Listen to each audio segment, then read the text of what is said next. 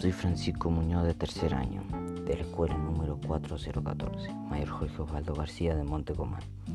Y voy a hablar de qué hacer en casa para prevenirnos del COVID-19. Recomendaciones generales. Estornudar o toser en el pliegue del codo. Evita tocarte la cara con las manos sin antes haberte lavado con agua y jabón o alcohol en gel.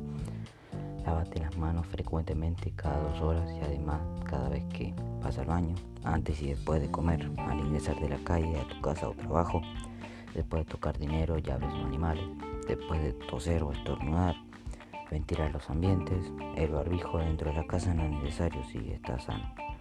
Solo lo usan las personas con el virus. A salir de la casa sí tienes que usar el barbijo. Nuestras palabras son poderosas, tus acciones también.